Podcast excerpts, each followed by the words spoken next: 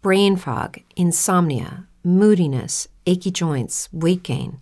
Maybe you're thinking they're all just part of getting older, or that's what your doctor tells you. But MIDI Health understands that for women over 40, they can all be connected. Hormonal changes that happen during perimenopause and menopause are at the root of dozens of symptoms women experience, not just hot flashes. MIDI specializes in compassionate care for women in menopause. Their solutions are safe, effective, and FDA approved. Plus, they're covered by insurance. A convenient telehealth visit with a MIDI clinician can be your first step to getting personalized care. They'll tailor a treatment plan for your symptoms and health history so you can get back to feeling great. 91% of MIDI patients get relief from symptoms within just two months. When your body changes, your care should too. Book your virtual visit today at joinmidi.com. That's joinmidi.com. Every day, we rise, challenging ourselves to work for what we believe in. At U.S. Border Patrol, protecting our borders is more than a job, it's a calling. Agents answer the call, working together to keep our country and communities safe. If you're ready for a new mission, join U.S. Border Patrol and go beyond. Learn more at cbp.gov/careers. Estás a punto de escuchar tu podcast favorito conducido de forma diferente. Conocerás un podcast nuevo y este mismo podcast con otras voces. Esto es un intercambio. Esto es el Interpodcast 2017.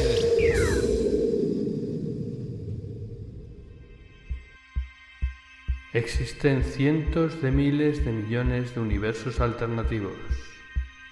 En uno de estos universos, Charleta 112 no lo hacen dos fans de Apple, sino dos fans de Android.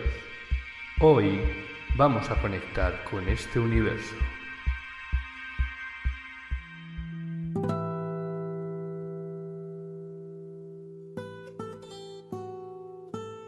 Bienvenidos un jueves más y en directo a las charletas del 112.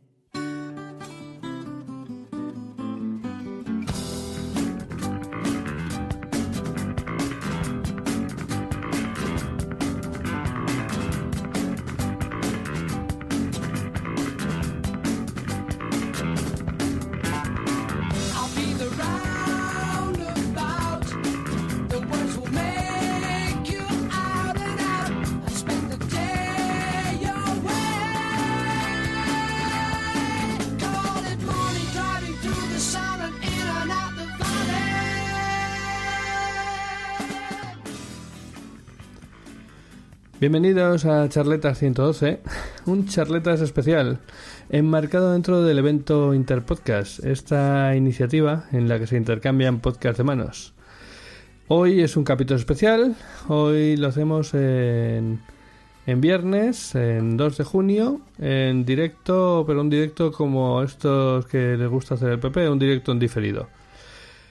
Eh, estamos conectados aquí a través de Skype. Eh, al otro lado de la línea eh, está Igor. Hola, muy buenas. Y por aquí está Roberto. Hoy no vais a escuchar a Johnny ni a Alberto y mucho menos a, a Marta, me temo. No, yo- no, no, hoy no, hoy no va a haber nadie de esos por aquí. No, están en otro universo. Entonces, bueno, eh, vamos a ver qué, qué tal se nos da esto, ¿verdad, Igor? Sí, sí, bueno, yo creo que va a quedar un charletas interesante, interesante, por lo menos por lo, por lo menos va a ser distinto, eso seguro. Eh, si quieres Vamos a empezar. repasar, sí, vamos a repasar el sumario de en qué va a consistir el programa de hoy. Primero vamos a hacer un pequeño análisis de la semana con algunas de las noticias que nos han llamado la atención y que aprovecharemos para comentar temas de los últimos meses. Luego va la parte grande del, del programa, donde tendremos un pequeño debate sobre el último Google I.O. Eh, luego tenemos nuestro rincón del desarrollador, por supuesto, que nos hablará Alternativo Payares del SDK de la Google, del Google Assistant. Y para cerrar tendremos pues la sección Android con las aplicaciones que nos gustan. Muy bien, genial. Y en este directo en diferido tan particular eh, tenemos también, como todo en todas los charletas 112, eh, la gente que, que está en el chat. Eh, Igor, eh, ¿puedes echarle un ojo al chat a ver quién, quién anda por ahí? Sí, bueno, eh, ahora mismo no está muy movido, pero ha habido un momento que ha entrado un tal Andy Rubin, ha pegado un grito y, y se ha ido. Se ha ido. No, no, no sabemos exactamente qué es lo que quería presentar, pero bueno, eh, ha, ha entrado muy fuerte, desde luego. Ujú. Y, y luego hay uno con un nick raro que yo creo que no, no deja de cambiar, eh, ni a Adela, ni a Tela, bueno, no sé, un, un nombre, un nombre extraño, sí, Nutella, Nutella puede ser, puede ser que fuese Nutella. Bueno, luego, luego volvemos al chat y, y vemos en qué, en qué andan. Muy bien. Eh, pues nada, sin, sin darle muchas más vueltas, pasamos directamente al análisis de la semana.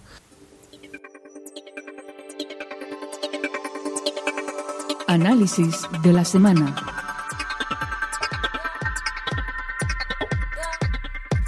Esta sección, análisis de la semana, es donde analizamos noticias que nos han llamado la atención a lo largo de esta semana. Y bueno, Igor nos va a hablar ahora de algo que, que ha llamado tu atención, ¿verdad, Igor? Sí, eh, esta semana ha sido la presentación de AMD de los, sus nuevos procesadores. Bueno, eh, ha dado las fechas en las que va a presentar los nuevos Ryzen Threadripper, que son sus procesadores para entusiastas. Eh, como todos sabréis, y si para no- entusiastas. Sí.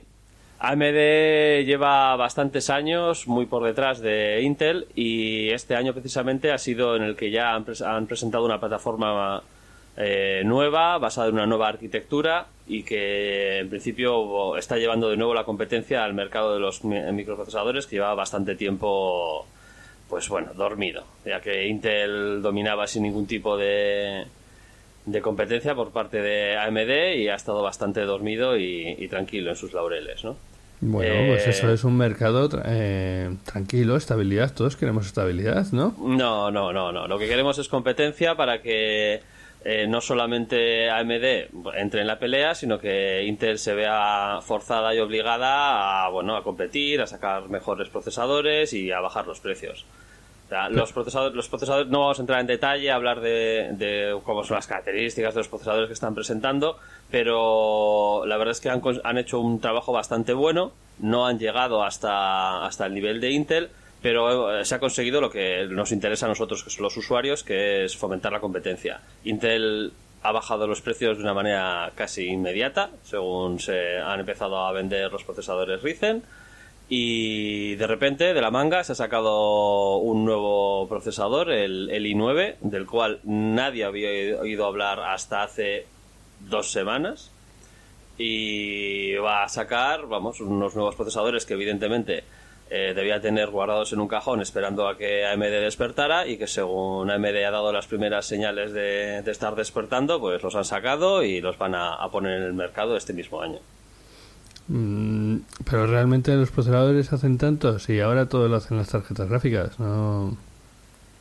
No, no, no es así, no es así. Los procesadores son importantes, son muy importantes.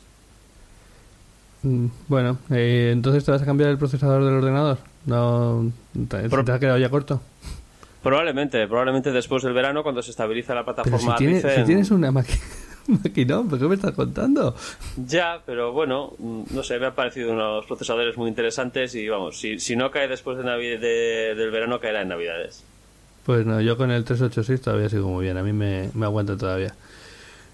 Eh, así que todavía aguantaré un poco más. Yo creo que hasta la siguiente generación, la siguiente va a ser la buena. Sí, sí, puede- puedes seguir esperando. 386 seguirá dando caña. En fin, bueno. ¿Y pues, tú qué, qué has visto que quieras destacar esta semana? Hombre, pues eh, obviamente la noticia que ha estado en boca de todos, la, lo que nos ha quitado el sueño, la mm, noticia que arrancaba los telediarios, ha sido la presentación del Essential Phone. Este teléfono que ha venido a cambiarlo todo, eh, aunque bueno, o sea, la verdad es que sin cambiar nada, porque básicamente se trata de un teléfono como cualquier otro. Tiene 4 GB de RAM, 128 GB de ROM, gama alta, sin marcos, así tipo... Interesante, interesantísimo, vamos. Eh, Ya veo es- que es una noticia que ha marcado una tendencia absoluta, vamos. Sí, no es sí, como si vamos. presentasen teléfonos de gama alta todos los días, o todas las semanas, o todos los meses. No, bueno, vamos. Además, eh, ¿qué tiene especial? Tiene especial que es el teléfono que viene apadrinado o viene de la mano de Andy Rubin, que es el. Bueno, era el hombre fuerte detrás de Android. Cuando Google. Ese nombre me suena de algo, ¿eh? Pero Sí, sí, no no, sé a mí qué. me suena que anda por ahí dando la lata.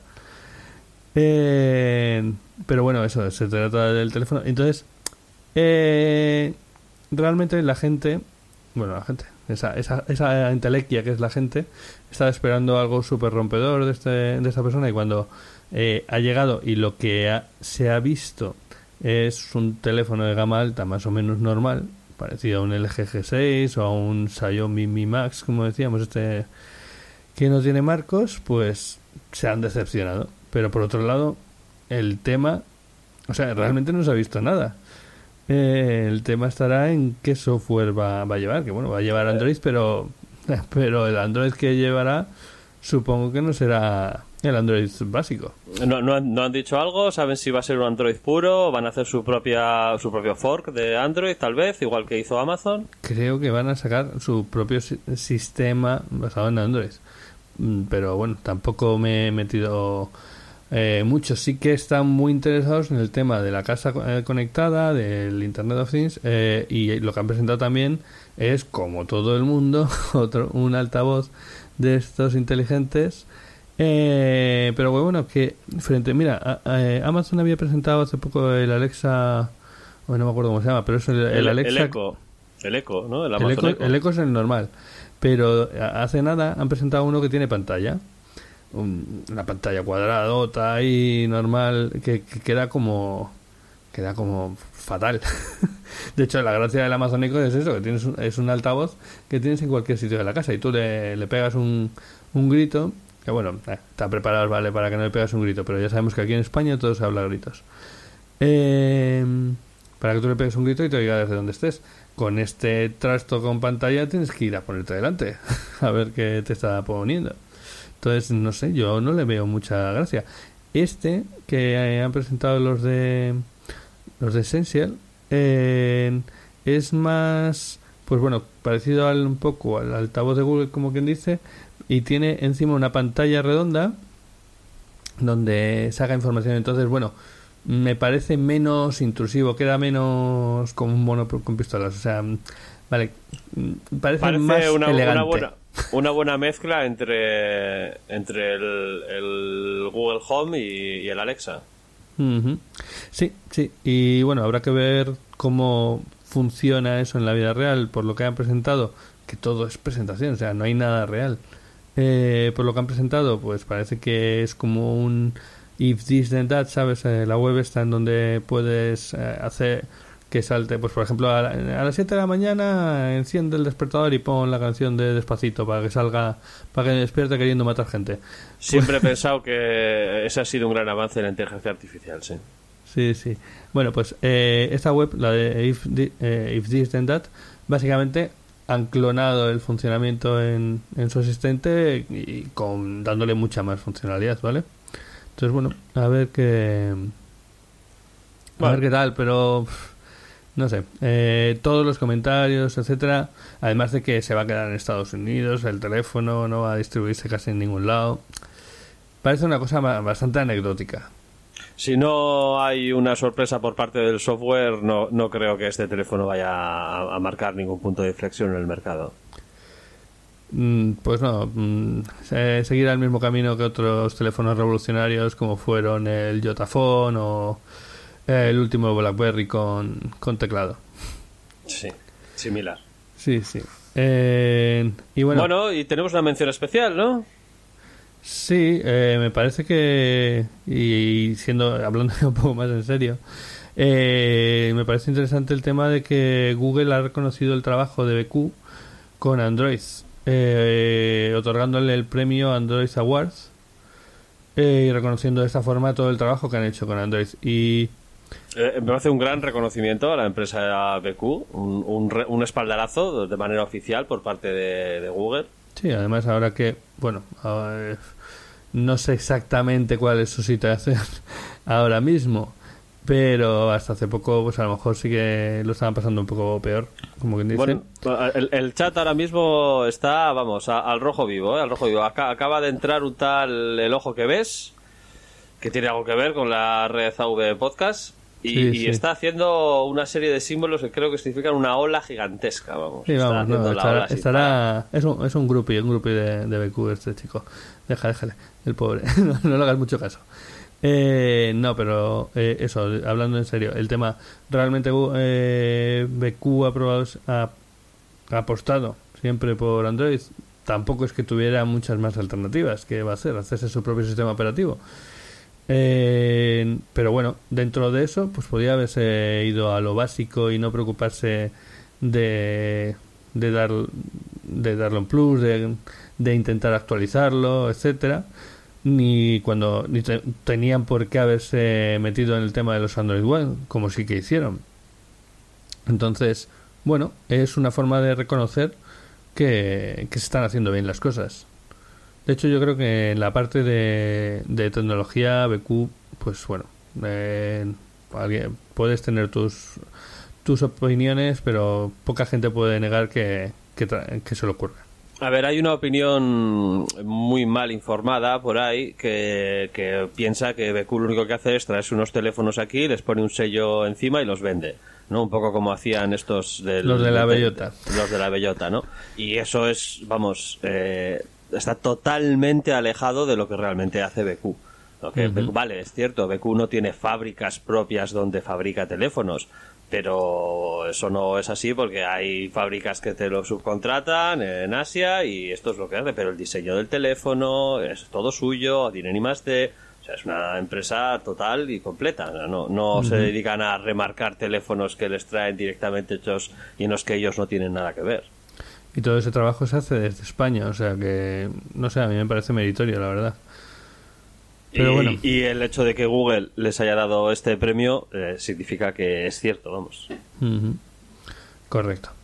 Eh, pues nada, eh, con esto cerraríamos el análisis de la semana, ¿no?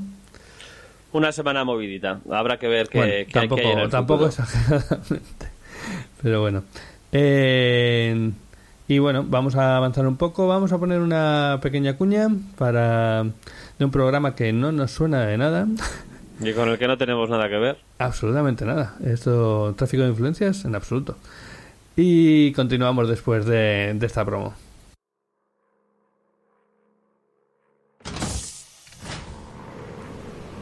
Venga, ya estamos. Te toca saltar. Un segundo, un segundo, un segundo. Vamos a calmarnos un segundo, ¿vale?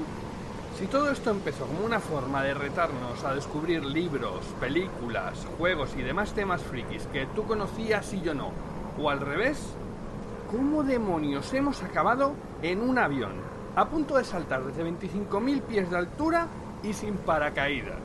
¿Qué pasa, McFly? ¿Eres un gallina? A mí nadie me llama gallina. ¡Jerónimo!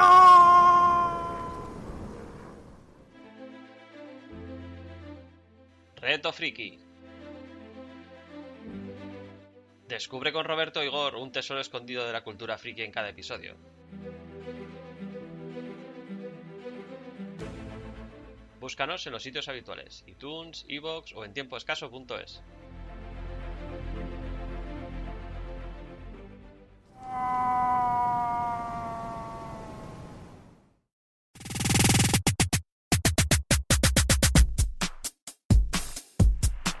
El debate tecnológico. Bueno, pues eh, después de esta promo, si os parece, no perdemos más el tiempo y pasamos directamente al debate. Que en esta ocasión vamos a comentar el Google I.O., ¿verdad? Que tuvo lugar el 17 de mayo. Que yo, la verdad es que tuve la oportunidad de ir a verlo a un evento que hacían aquí en Bilbao, el, eh, Google Developer. No me acuerdo cómo se llama, pero vamos, el grupo este de, de fans de Google. Sí, yo final, tuve, tuve la oportunidad de ir, pero no pude. Pero No. bueno, la, la oportunidad estuvo ahí. La oportunidad sí, pero bueno, eh, la- eh, también el catarro, ¿no? Sí, sí, eso es. Pero bueno, eh, en, en- en- en mi pantalla de 110 pulgadas lo vi bastante bien. Vale, vale, vale. vale. El caso es que, eh, bueno, pues eh, aprovecharon y pusieron el, el evento en una pantalla pues, casi tan grande como la que tú tienes. Eh, había bastante gente, había pegatinas, etcétera. Bueno, el ambiente estaba bien. Eh, pero eh, vamos a hacer un, un, spoiler gigante, pero no sé cómo lo viste tú. Ha sido un rollo de Google I.O. como, como hacía poco tiempo, como hacía tiempo que no, que no había rollo. Ha sido un Google I.O. muy anodino. Es decir, no han presentado nada tremendamente llamativo. Sí, no. Eh, bueno, el del año pasado tampoco fue la alegría de la huerta precisamente. Pero, Pero, hubo, hubo, hubo muy, bastantes novedades que, bueno, que sí que eran novedades reales. Vamos. Sí, de hecho allí presentaron los Google Pixel, que aunque no hayan salido de Estados Unidos, pues bueno, es algo, siempre tiene un poco más de gracia presentar un teléfono. Y el Google Assistant, que era la primera vez que lo presentaban. Vamos, hu- hubo una serie de novedades. Y este Google, pues yo, pues no. Ha sido sobre todo una actualización de las cosas que, que ya habían presentado y que ya conocíamos y muy poca novedad. Sí, bueno, al principio, como siempre, como todos, eh, iba a decir una burrada, pero vamos, diciendo que, que, que son muy buenos, que son muy buenos y lo tienen todo muy grande. Eh, y eso, pues diciendo que tenían miles y millones y billones de, de usuarios por todos lados, ¿no? Sí, pero bueno, pero es cierto, es decir, eh, se han llegado a los 2 billones americanos de dispositivos Android, o sea, 2.000 millones de dispositivos Android activados, que, que, bueno, pues es una barbaridad. Es una barbaridad, pero ¿a qué precio? O sea, también entre todos esos dispositivos activados hay mucho mucho teléfono de gama baja, hay mucho qué- qué que te diga, eh, ¿entrarían los Chrome- Chromecast dentro de esa lista? ¿Entrarían sí. los eh, O sea, estamos hablando de todo, claro. Todo, todo, todo. Han dicho fueron dispositivos Android. Cualquier cosa que, que tenga Android, aunque sea una versión menor o tal, eh, lo, lo han contado aquí. Pero bueno, eh, sí, Bueno, eso como, como impresión general. Eh, eh, a- hacen una pequeña introducción diciendo en- a qué han dedicado este último año y al final y eso ya te, te avanza un poco que no va a haber grandes novedades, ¿no? Porque lo que te dicen es que han dedicado este año a mejorar el machine learning que hay detrás de todos sus productos, ¿no? Ah, entonces, pues sí, ha habido mucha mejora, mucha mucha inversión en, en inteligencia artificial, mm, redes neuronales. eh, Bueno, de hecho, Google está apostando, está poniendo muchos huevos en el tema de la inteligencia artificial. todos, prácti- bueno, todos no, porque es muy grande y todos sus huevos son muchos huevos, pero está poniendo una, un- una gran cantidad, sí. Eh, y bueno, no sé si realmente es algo que vaya a tener tanta incidencia. A ver, que sí, que estamos todos muy flipados con que eh, los asistentes van a hacer todo por nosotros y los robots nos van a dar masajes por la noche antes de dormirnos. Bueno, a ver, hay, hay unas, una serie de mejoras que, que sí que podemos hablar y que es, es cierto que no son tan espectaculares, pero que, que tienen que estar ahí, ¿no? O sea, el, el Google Home nos lo presentaron el año pasado, aquí en España no, no, no ha hecho, llegado ni tan siquiera. La el vídeo de presentación del año pasado era impresionante. Sí. Luego habría, habrá que ver porque, como siempre, aquí las cosas no llegan tarde o no llegan, eh, pero en aquel habrá que ver cuánto de eso mm, es real, ¿vale? O en el uso normal no, no significa estar repitiéndole al, al altavoz las órdenes de 50 formas distintas para que te acabe de entender. Eh, Exacto, es que esa es la mejora que nos han anunciado en este Google. El, el- el año pasado sacaron el aparatito y, empezó- y se empezó a usar, pero en realidad, la realidad diaria y cotidiana es que no funcionaba como nos estaban enseñando en los vídeos, como era de esperar. Es, es como cuando tú le hablas a tu teléfono y le dices algo, ¿te entiende la primera? ¿Siempre? No, no, siempre no. Entonces, lo que, a lo que han dedicado este año es a mejorar ese entendimiento que hay detrás, ¿no? La, la, la inteligencia artificial eh, en, en la que se basa y el reconocimiento. Eh, como parte de esa mejora han conseguido hacer que el Google Home distinga entre las voces de distintos usuarios de manera porque hasta ahora tenías uno solo en, el, en tu Google Home y no, no diferenciaba si lo que el que se lo estaba pidiendo o preguntando era la mujer, el padre, el hijo, el vecino que había pasado un momento vale. para hacer un para hacer una consulta o tal. Ahora sí, ahora Google Home ante una pregunta que tú le hagas, usa tus datos. Es decir, si, si hay una, una pareja en, que tiene en su, en su casa el Google Home y el hombre hace una pregunta, le va a contestar basado en el contexto de sus eh, búsquedas anteriores, de su agenda, etcétera, Sí, etcétera. Al final Google tiene un perfil, se está, está creando eh, Sí, el perfil personal de cada usuario, lo que tú dices. Si, si no lo utiliza a la hora de darte los resultados, eh, pierde gran parte de la gracia.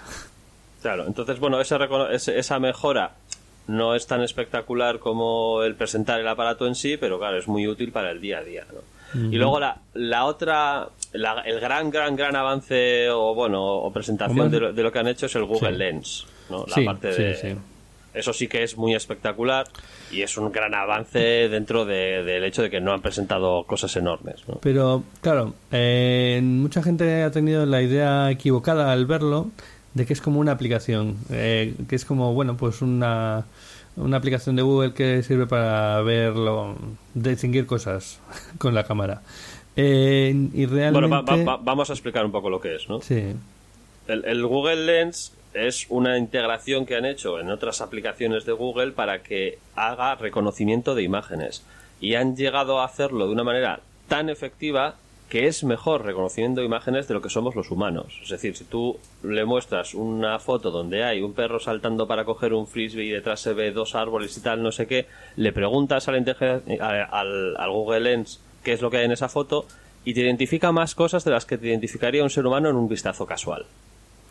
Mm, también yo creo que el tema, a ver, al final los ordenadores son buenos eh, trabajando con grandes cantidades de datos muy rápido. Entonces, eh, lo que también seguramente sea mucho mejor que un humano es reconociendo cosas, ¿vale?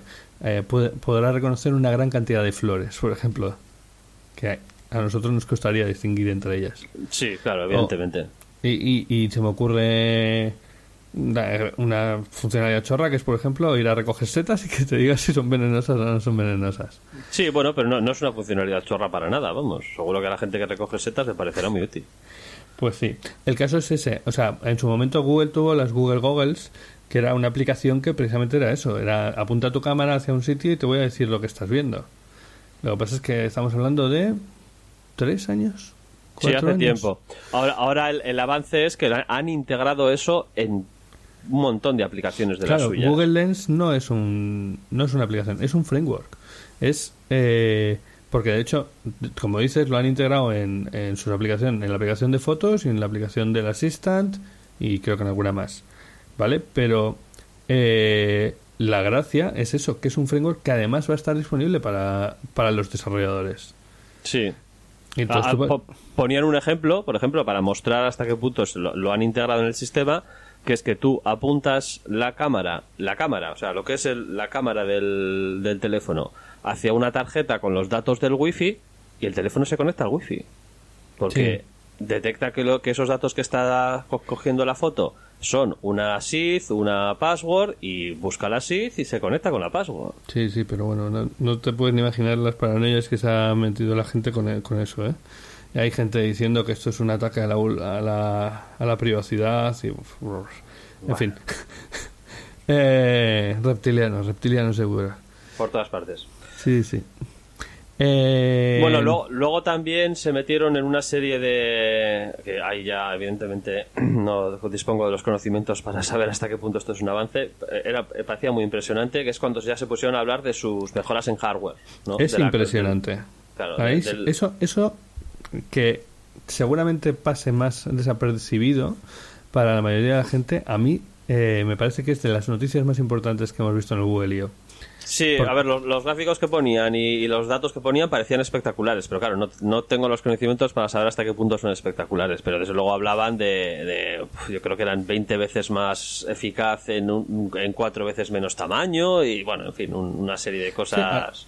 Al final lo que han hecho es eh, empaquetar de alguna forma sus, sis- su me- sus redes neuronales, su mecanismo de, de tratamiento de redes neuronales y lo han conseguido eh, poner como un appliance, como un aparatito que tú puedes llevarte a tu CPD y, y ponerlo allí, como en su momento pusieron el Google Search, como el Google Search Appliance se llamaba Sí, sí, sí, sí. eh, que conseguía llevar a tu empresa eh, pues la potencia de búsqueda de- del buscador de Google. ¿No? Entonces, eh, esto pone accesible a muchas empresas la capacidad de inteligencia artificial que ahora mismo tiene Google, en el, en- sobre todo en el tema de las eh, redes neuronales profundas, eh, que bueno, mm, pues está, están muy avanzados. ¿vale? Sí, hay, hay, una, hay una cosa sobre las redes neuronales que cuando la estaba comentando eh, este hombre Pixar, es, ¿no? El- ¿cómo es? Pixar, esos no son unos que hacen dibujos. Sí, creo que sí, pero bueno, él también es el de Google. Ah, Pixar, eh, vale. Sí.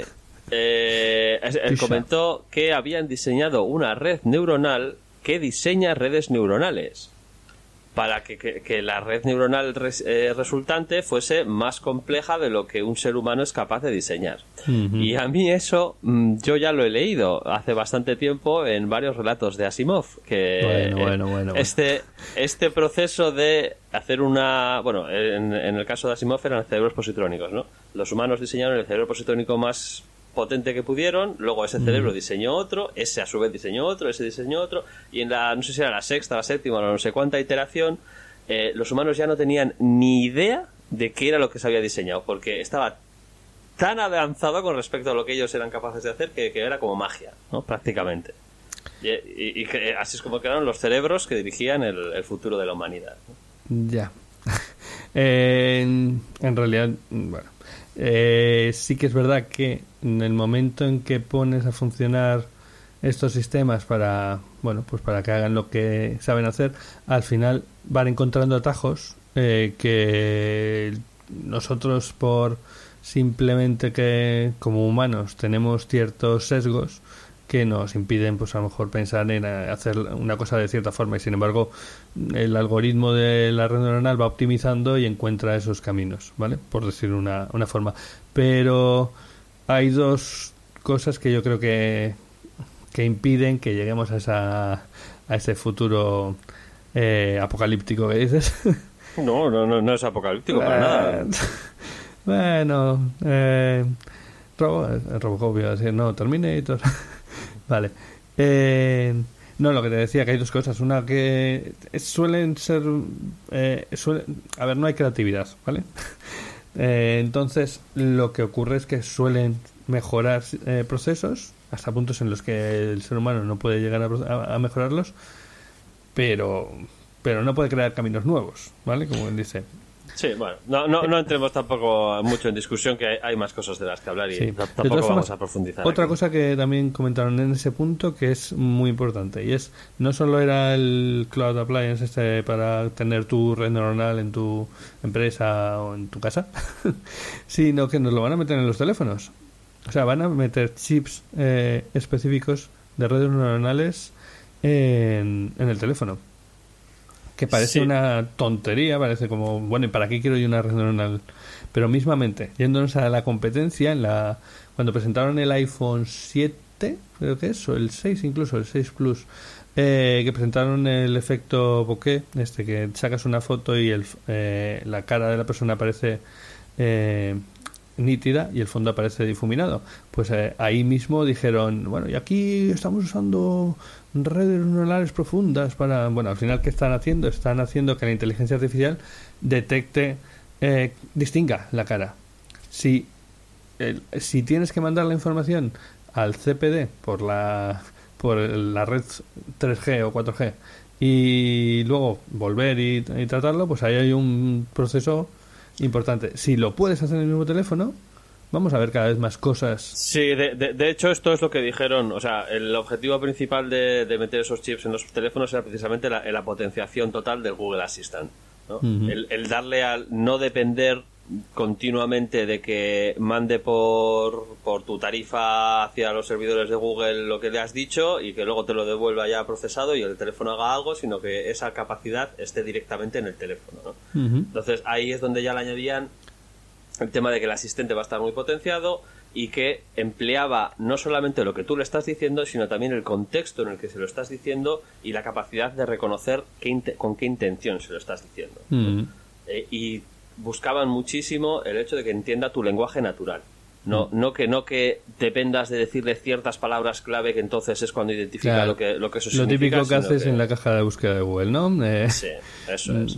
Coches baratos. Claro, eso no, eso no quieren que el asistente funcione así, sino que quieren que el asistente, que tengas una conversación con el asistente y que el asistente, en función de eh, la situación, el contexto en el que se le pides, etcétera, etcétera, reaccione ade- adecuadamente. Por ejemplo, yo que sé, si tú le dices eh, dónde estoy, pues dependiendo si estás en la calle, en la calle, te dice la situación en la que estás en la calle, y si estás, yo que sé, en, en casa en ese momento, te dice que estás en el salón. Yo que sé, una tontería que se me ha ocurrido ahora. Pero bueno, que, que el, el caso es que eh, use el contexto para eh, interpretar exactamente a qué te estás refiriendo en ese momento. Si tú le Sí. haces una pregunta sobre un concierto, te, te, te Step into the world of power, loyalty, and luck. I'm gonna make him an offer he can't refuse. With family, cannolis, and spins mean everything. now, you wanna get mixed up in the family business. Introducing The Godfather at ChumbaCasino.com. Test your luck in the shadowy world of The Godfather slot. Someday, I will call upon you to do a service for me. Play The Godfather now at ChumbaCasino.com. Welcome to the family. VGW Group. No purchase necessary. Void where prohibited by law. See terms and conditions. 18 plus. Okay, round two. Name something that's not boring. laundry? Ooh, a book club. Computer solitaire, huh? Ah, sorry, we were looking for Chumba Casino. That's right. ChumbaCasino.com has over 100 casino style games. Join today and play for free for your chance to redeem some serious prizes. ChumbaCasino.com. No purchase necessary. Where prohibited by law. 18 plus terms and conditions apply. See website for details. el concierto. Si tú le dices, compra entradas, no tienes que decirle compra entradas del concierto. Ya sabe que ese compra entradas está relacionado con la búsqueda que le acabas de hacer de, de, de un concierto. Entonces, directamente compra las entradas de ese concierto. Sí, eso es lo que creo que viene a llamar eh, inteligencia conversacional. Eh, Que básicamente es que es, es capaz de seguir la conversación utilizando toda la información, tanto de tu perfil como de lo que le has dicho antes, para eh, responder mejor. Es, en eso, Google está ahora mismo bastante por delante de sus competidores. Yo Sí, diría y- que Siri, por ejemplo, y compañía no tienen, o Cortana, No, no, no tienen eh, este sistema. no, la Siri es mejor en preguntas individuales, pero no, no guarda un contexto. No, no, no sabe continuar una conversación a partir de la, No, del contexto anterior. La, la verdad es que nosotros siempre que, que le damos a Siri, le suele dar mi, eh, mi niño para decirle, Siri, ponme vídeos de juguetes. Vale. Y Oye, una cosa, muy bien, ¿eh?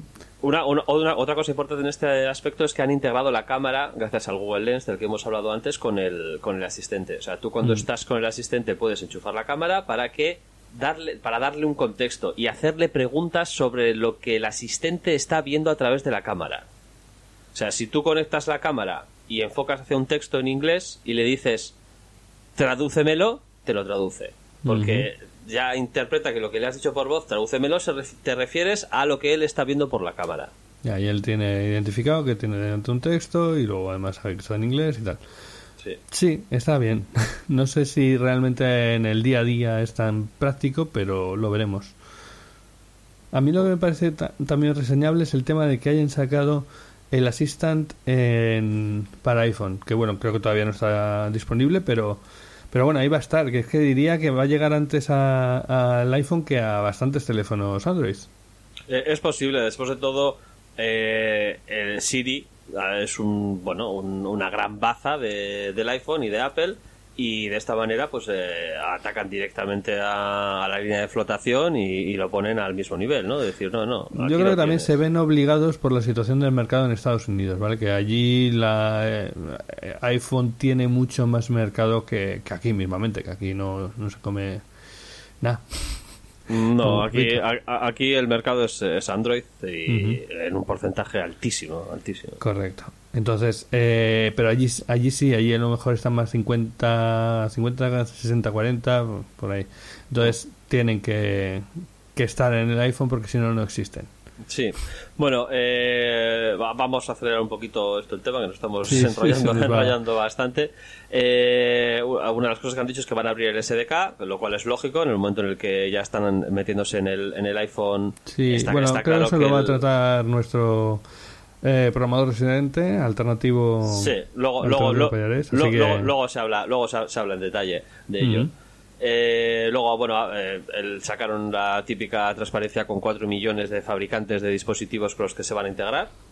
Pero como mínimo, 4 millones como mínimo, sí. Sí, sí, sí, sí, sí, una barbaridad.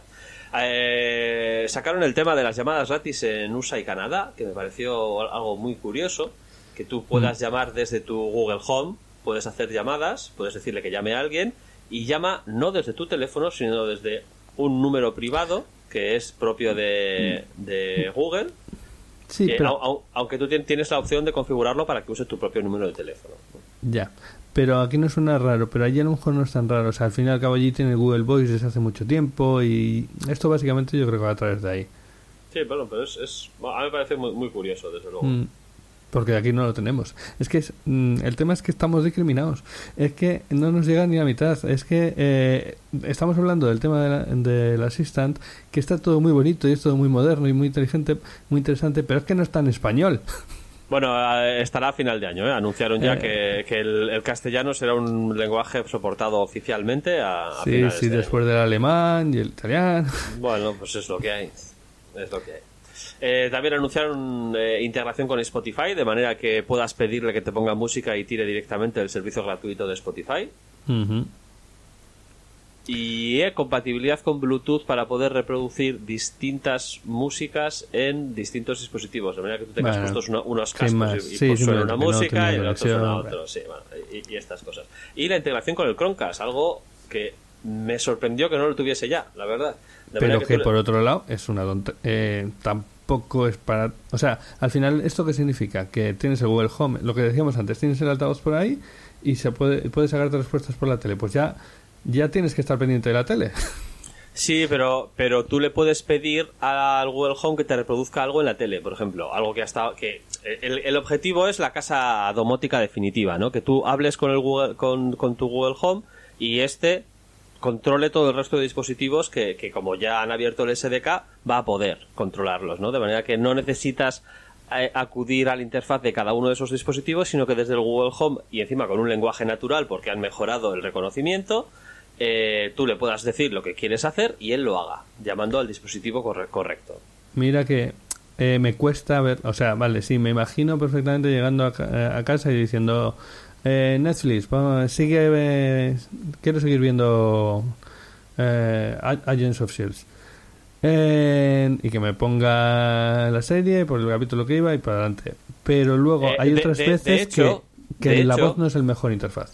Pero sí, eso es cierto, eso es muy cierto. Pero de hecho, si está bien hecho, no necesitará que le digas qué series quieres ver. O sea, tú según entres le podrás decir, pon la serie.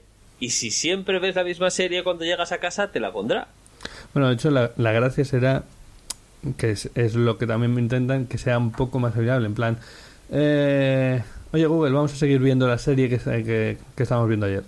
Exacto. ¿vale? Que es mucho más conversacional, mucho más rico. Eh, Bueno, en fin, seguimos. Tema fotos. Fotos ahora mismo es la mejor aplicación que tiene Google seguramente.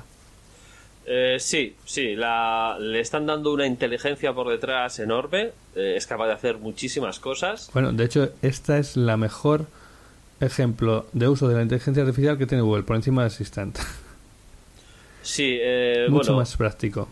el- unido al enorme reconocimiento del que hemos hablado antes, que ya es capaz de reconocer los- lo que hay en una foto por encima de, de los seres humanos, o prácticamente, eh, le han añadido una serie de funcionalidades a fotos que la vuelven prácticamente una especie de red social, no exactamente, pero bueno, le dan una- unas capacidades sociales como compartir automáticamente las fotos.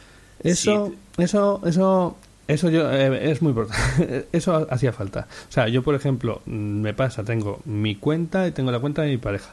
Y al final tiene cada uno sus fotos y cuando sacamos fotos al, al crío, pues cada uno tiene fo- unas fotos.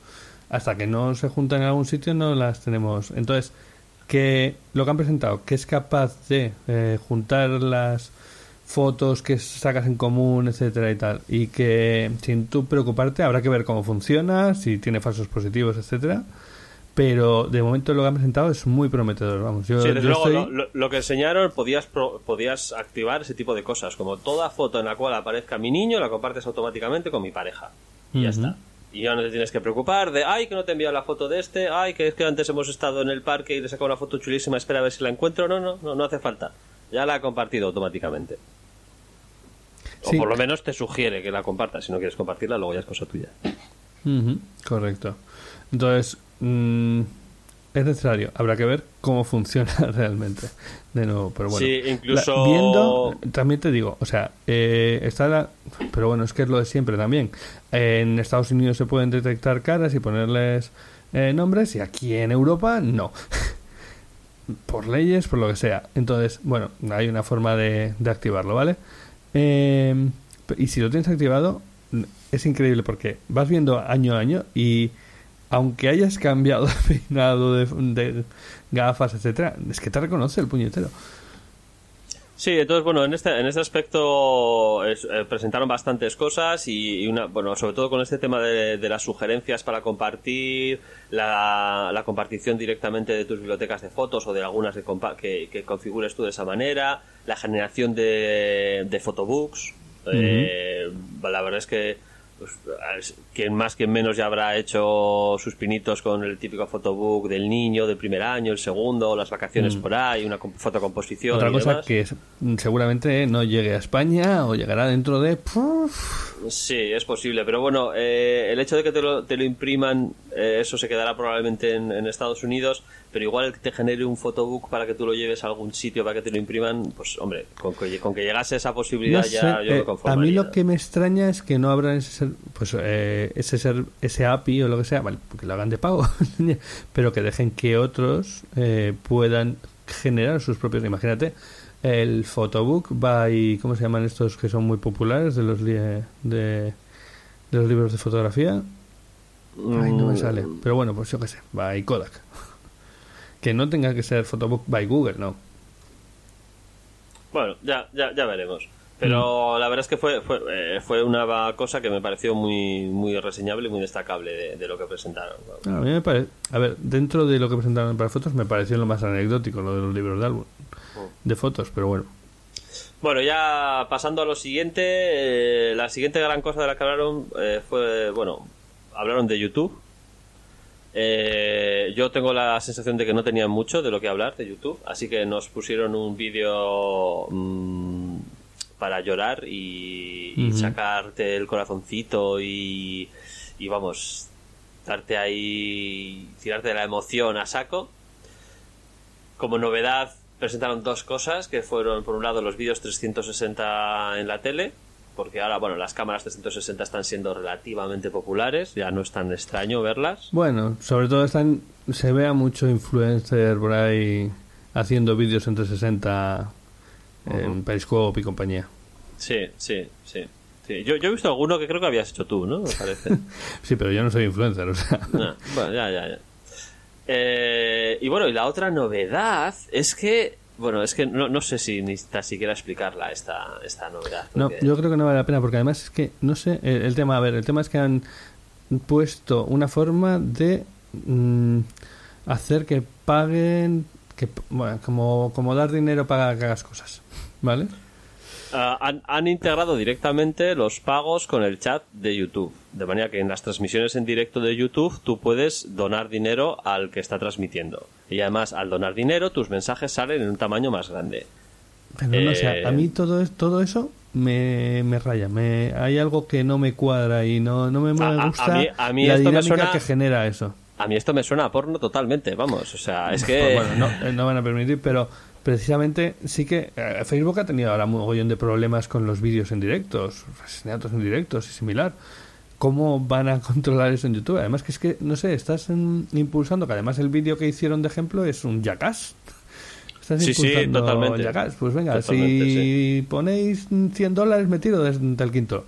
Pues nada, Bueno, pues la verdad es que como novedad me pareció poca, poca cosa. Todo poca el cosa. tema de, de YouTube, a lo mejor es que no- so- nosotros somos ya muy, muy Sí, mayores. yo, yo, yo creo que nos sobran, no sé, iba a decir 20, pero igual son 30 años para pillar esto. Pero bueno. Total. Y... Y- bueno, tampoco mucho más, ¿no, Igor? No vamos a... No, no. Bueno, una, hay una cosa que sí me gustó del resto. Bueno, luego pusieron un montón de datos de los dispositivos Android y demás. Hay una cosa que sí me gustó que fue el Picture in Picture, el, multiventana, que básicamente es lo que hace la aplicación de YouTube hoy en día, que cuando tú te estás viendo un vídeo de YouTube se te minimiza un poquito hacia la derecha y te puedes poner a buscar otros vídeos. Ujú. Eh, eso, pero aplicado a todo el sistema operativo. De manera que tú puedes minimizar en una, en una pantalla una aplicación cualquiera y sigues haciendo cosas. A mí me pareció realmente muy importante porque es un multiventana real como el que puedas tener en el ordenador de sobremesa. Pues eso sí que me pareció significativo. Ya, eh, es un poco, sí, un poco meter ya por fin multitarea que ya teóricamente tiene algo eh, Android, pero bueno. Pero Es- no, no, lo que tiene no ha llegado a ser nunca totalmente funcional. O sea, la división de pantalla que hay ahora mismo, que sí, que puedes poner dos aplicaciones, pero no, no llega a ser totalmente operativo. Sin embargo, por lo menos lo que se presentaron en, en el- en la, la demostración que hicieron, me pareció que era algo perfectamente eh, usable y que sí que puede tener realmente utilidad. O sea, que tú min- minimices en una pantallita, yo que sé, tu correo electrónico mientras haces una búsqueda eh, en Google y luego vuelves otra vez a esa ventana sin perderlo de vista o, Sí, o eso una serie sí, sí. o lo que sea que estés viendo o escuchando, me pareció muy interesante. Luego, el- Eh. luego un par de detalles técnicos que es que eh, van a meter una serie de limitaciones a las aplicaciones en background precisamente por esto, por el hecho de, de hacer un multitarea real. Eso sí que esto es un poquillo técnico, pero bueno, en, en, en iOS siempre ha habido muchísimas más limitaciones a lo que pueden hacer las aplicaciones que no están en, maximizadas en la pantalla, la aplicación Sí, activa. creo que los oyentes habituales de Charleta 112 estarán conocerán las limitaciones de ellos. Pues sí, la, eh, hay muy, ha- había muchísimas cosas que no pueden hacer las aplicaciones que no están activas y sin embargo en Android sí podían hacerlas. Sí. Pues ahora con esto de la, de la multiventana van a cambiar mucho estas limitaciones, no especificaron exactamente lo que, lo que va a ocurrir. Pero vamos, probablemente a, a los desarrolladores de aplicaciones de Android eh, te- les va a suponer un cambio considerable muchas de estas cosas. No sé, eh, hay una cosa que me sorprendió no, no oír nada, absolutamente nada de nada en, en, la, en el Google I.O., a pesar de que habían, lo habían avisado, anunciado poco antes, que es el tema del cambio de, de kernel, ¿no? Que al final van a dejar atrás Linux y se van a ir a un kernel nuevo, etcétera. Entonces, mm, todos estos movimientos y todo cada versión de, de Android limita más el tema del background, limita más el tema todo por el tema de, de batería. Mm, al final todos van dirigidos a, a eso, ¿no? A obtener más rendimiento de del teléfono, de lo que hay. Sí, en, en- en principio es un tema sobre todo de batería. Al Mm. final, si te empiezas a poner multiventana, otras aplicaciones en background que estén haciendo cosas, la, la Pues batería, desa- de- 15 desa- minutos. eh, la batería desaparece en un pispás y, y puede ser la funcionalidad todo lo bonita que quieras, que las críticas se van a oír de aquí hasta, vamos, Mm. hasta Marte. Yo, de lo que queda, me gustaría re- eh, resaltar una cosa. Y es el tema del... Bueno, ya conocemos todos las famosas Cardboard que sacaron Google en su momento. Estas cajas de, de cartón donde ponías el teléfono y de repente tenías realidad virtual. Que han ayudado mucho a popularizar el tema de la realidad virtual, yo creo. Muchísimo. Mm, eh, y el casco que ahora, bueno, pues ahora ya han ido un poco más allá. Y lo que han presentado es un casco, eh, bueno, tampoco es muy allá, sigue siendo como una cardboard, pero más en bonito y sin no de cartón. Con, ya con las pantallas integradas, con lo que bueno, pueden controlar directamente la calidad de- del dispositivo mucho mejor. Eh, y sobre todo, sobre todo, sobre todo, lo que me llamó la atención es que las hacía HTC, que al final HTC también hace las gafas de realidad virtual de, de, de, de Steam, las vive. Sí. Y que eh, Lucky Land Casino asking people what's the weirdest place you've gotten lucky? Lucky? In line at the deli, I guess? Aha, in my dentist's office. More than once, actually. Do I have to say? Yes, you do. In the car before my kids' PTA meeting. Really? Yes. Excuse me, what's the weirdest place you've gotten lucky? I never win and tell. Well, there you have it. You can get lucky anywhere playing at LuckyLandSlots.com. Play for free right now. Are you feeling lucky? No purchase necessary. Void where prohibited by law. 18 plus. Terms and conditions apply. See website for details.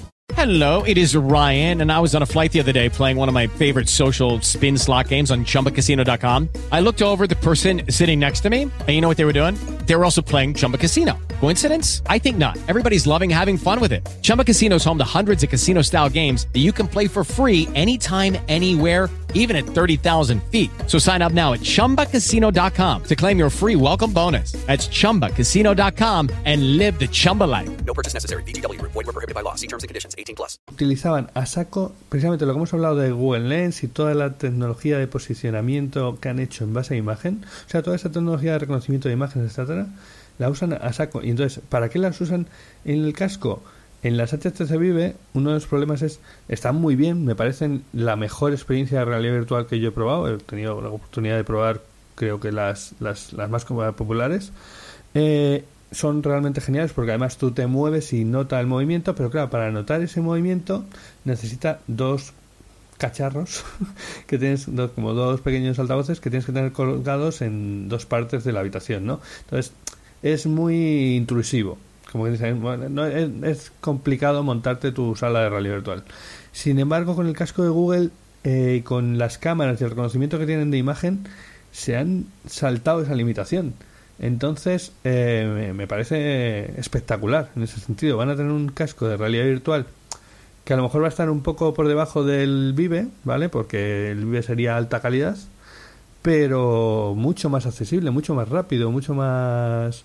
eh, pues te lo pones y, y no te preocupes de más. Sí, Ahí- habrá que, habrá que ver en qué queda exactamente, pero desde luego lo que presentaron es muy interesante, porque bueno, te, te permitía prescindir del teléfono, te permitía prescindir del PC, te permitía pre- prescindir de todo, ¿no? Es decir, no, aquí con este casco ya tienes la VR directamente, sin necesidad de nada más. Claro, y ahí es donde ahora mismo mucha gente dice, ah, pero que vas a estar ahí con el casco. Pues es que a lo mejor no nos imaginamos, eh, o nos cuesta imaginarnos desde nuestra posición actual, ese futuro en el que vas a llegar y cuando quieras ver una serie de Netflix te vas a poner el casco y la vas a ver en un, en un mega, en un mega pantallón, o simplemente quieres juntarte con tus amigos para echar una partida, lo que sea, y, y que estáis eh, el uno en Madrid, el otro en Barcelona y el otro en la China, y te vas a poner las gafas y vais a estar los tres, los cuatro ahí juntos. Sí, sí, esto igual no lo vemos ahora totalmente. Ya, ya se han presentado algunas cosillas al respecto con el, eh, ¿cómo es? El Facebook Home y alguna Ujú. otra cosa así como de realidad virtual y tal, pero bueno, es posible que si tienes un dispositivo cómodo, rápido y que es solo ponérselo y enchufarlo y ya está, estas cosas podrían ser más, más habituales. Y no Sí, si me sí, dices yo- que para, para hablar con los demás tienes que enchufar el PC, conectar el casco, espera que me lo pongo, que es enorme, ahí que no me engancha, tal. Sí, las mismas Vive que tienen- necesitas el cable, pues es que estas van a ser autónomas, no necesitan cable. Es que es- son tonterías, son cosas que dices, bueno, va, tampoco es tan preocupante, pero son esas cosas que vas quitando y que al final hacen que, que algo pueda continuar o no, o sea, que sea cómodo y por lo tanto se use o que, a, a que sea simplemente una anécdota que se queda ahí.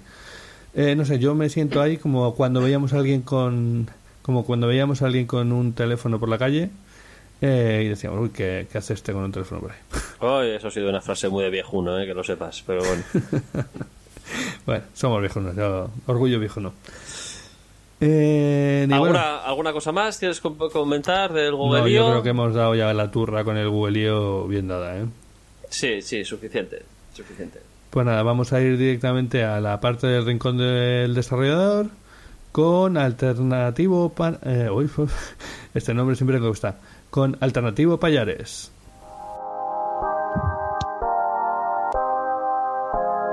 El rincón del desarrollador. Buenas noches, oyentes de las charletas 112. Soy Alternativo Jesús Payares, y en esta semana especial os traigo otro tema relacionado con el mundo del desarrollo.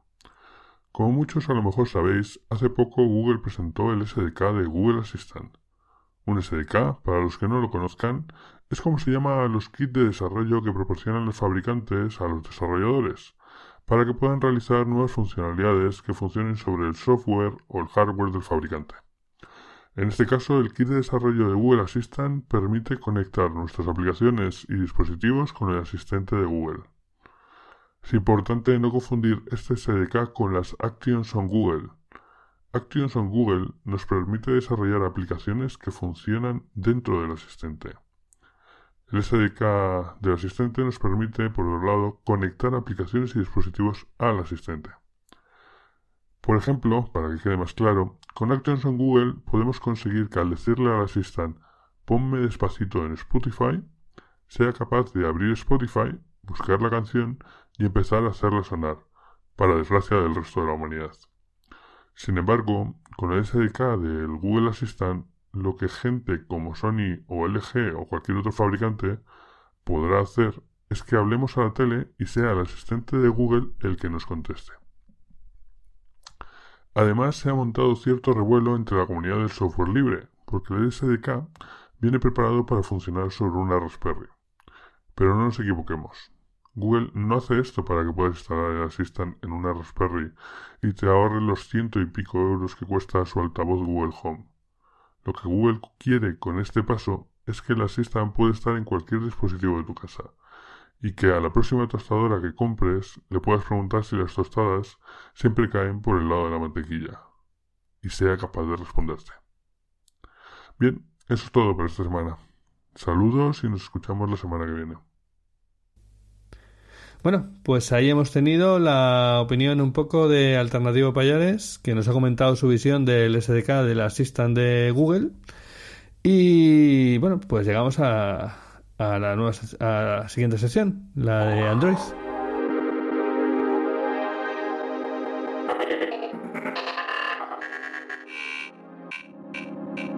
Apple, la sección donde hablamos de software. ¿Cómo que Apple? No, no, no, no, no. Android, la sección donde hablamos de software. Bueno, y ya estamos en Android, la sección donde hablamos de software para nuestro sistema operativo favorito. Hoy yo os traigo un comedor de tiempos absoluto. Un- Pero mucho, ¿no, Igor? De hecho, Sí. creo que hay eh, grupos de ayuda para salir. Sí, sí, yo necesité ayuda para dejar este juego y lo que, os- lo que os traigo es un juego. Debo decir que es el culpable de que eh, haya estado eh, cuatro meses sin leer libros. Eso es mucho, ¿eh? Sí, muchísimo tiempo. Para mí es muchísimo tiempo. Hasta que ya conseguí desengancharme y he, he recuperado mi Kindle que me estaba echando de menos ya. Decía, Bueno, ¿qué- ¿qué, qué juego es? Pues cosas. es el, es el Star Trek Timelines. Eh, es un juego que, bueno, tal vez eh, no sea ni de los mejores ni de los peores que hay para Android, pero a un Trekkie como yo, pues le tocó totalmente la fibra sensible y, y estuve bastante enganchado durante unos meses. A ver, este juego que va de capturar capturar extraterrestres por ahí a lo Pokémon o No, no, no, no, no, no, no, no, no es, no es ese tipo de juego. Es un juego que ha pasado por muchas evoluciones. Ahora mismo no sé exactamente en qué evolución estará, porque yo lo dejé y no pienso mirar en qué anda, por si acaso me gusta demasiado y me da por volver a instalarlo.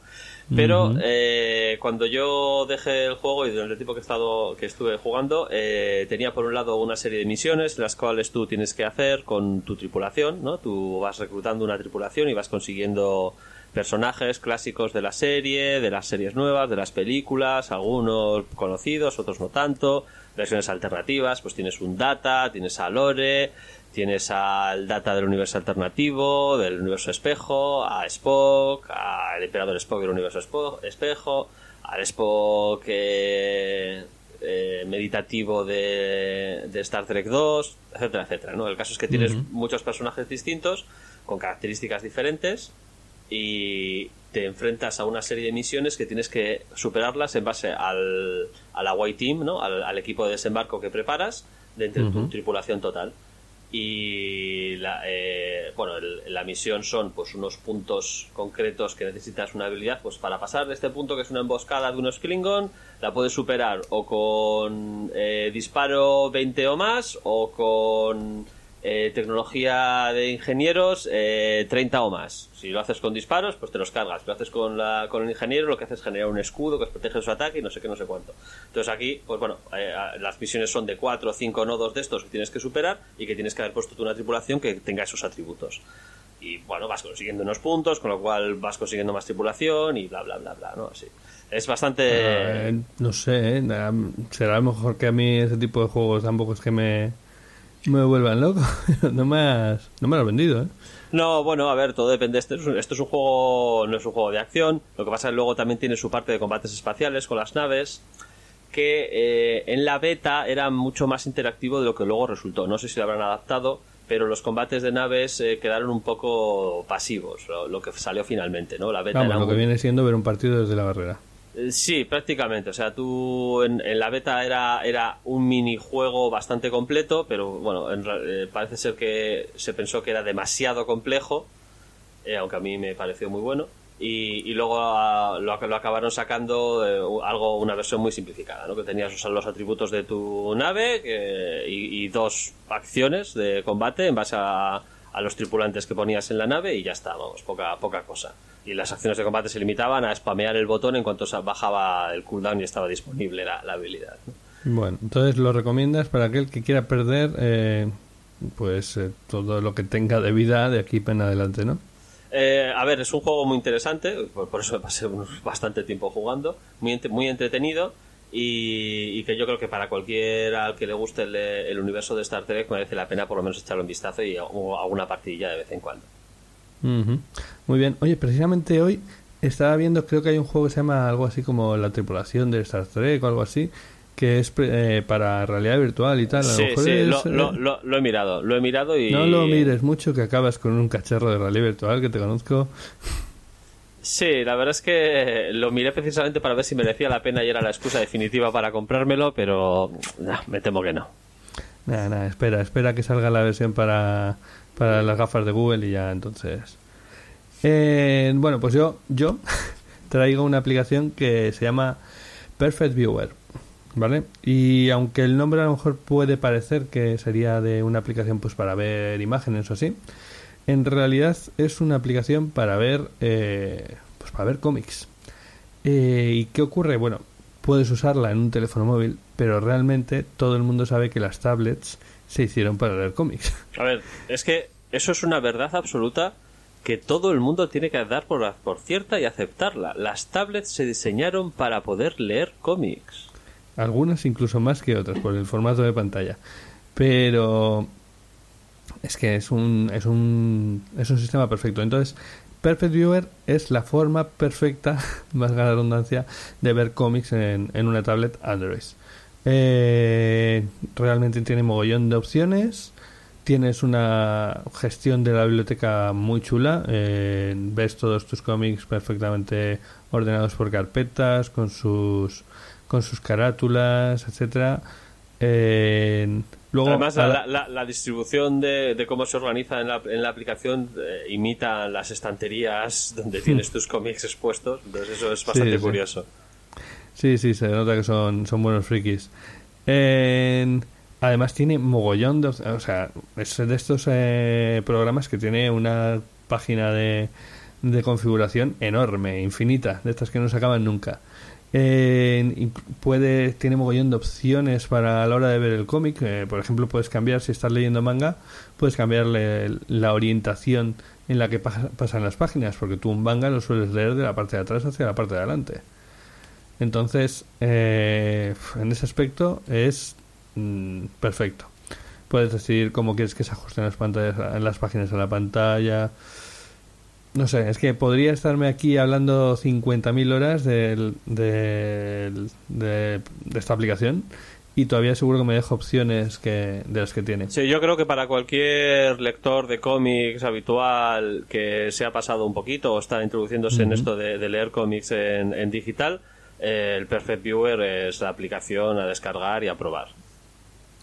Total, totalmente. Eh, porque es que es, es lo que te digo. eh, Puedes tener la- los cómics en, en tu. Bueno, en la memoria del teléfono, puedes tenerlas en red, puedes tenerlos en Dropbox. Es que. eh, no te vas a quedar sin... Si hay una algo que necesitas para ver cómics, eh, seguramente eh, está soportado. El Sí, formato, además- los distintos formatos de, de los archivos, incluso en PDF, etc. Sí, sí, formata- eh, soporta muchos formatos distintos y complicado será que encuentres un cómic digital que, que el Perfect Viewer no entienda. No lo entiendo más bien, sí, sí, sí. Pues, bueno, eh, y esa sería mi recomendación de aplicación. Eh, para tablet, principalmente. Se puede usar en teléfono, ¿vale? Pero es un poco nah, más nah, incómodo. tonterías, tonterías. Los cómics digitales se leen en tablets. Totalmente. Eh, y nada más. Eh, hasta aquí llega nuestra participación en Interpodcast. Eh, habiendo usurpado el espacio a los legítimos dueños de, de este podcast, espero que, que Johnny y Alberto, ¿no? ¿no? no he dicho mal el, el nombre, ¿no? Soy un peligro con los nombres. Perfecto, perfecto. Vale, pues espero que Johnny y Alberto no se lo hayan tomado muy mal. Eh, y que sepan que hemos hecho esto desde el cariño. Y, y nada más. Y que, que no, ha sido no un es- no- placer. no es algo a descartar. Seguro que hay por ahí un universo en el cual Charletas 112 se dedica a esto que estamos haciendo nosotros ahora. Sí, sí, el tema de los universos es un, un tema muy loco. Imagínate, puede haber un Charleta 112 en el que los que lo hagan sean dos fans de Windows. Todo es posible, todo es posible. No Pero podemos eso-. Es muy complicado, ¿eh? pero bueno. bueno, pues nada, Igor. Nos vemos en, en la, una próxima ocasión. De acuerdo. Esta, Vale. vez, esta vez ya en nuestro propio podcast. Sí, sí. A ver, al siguiente reto. Hasta la Venga. vista. Hasta luego.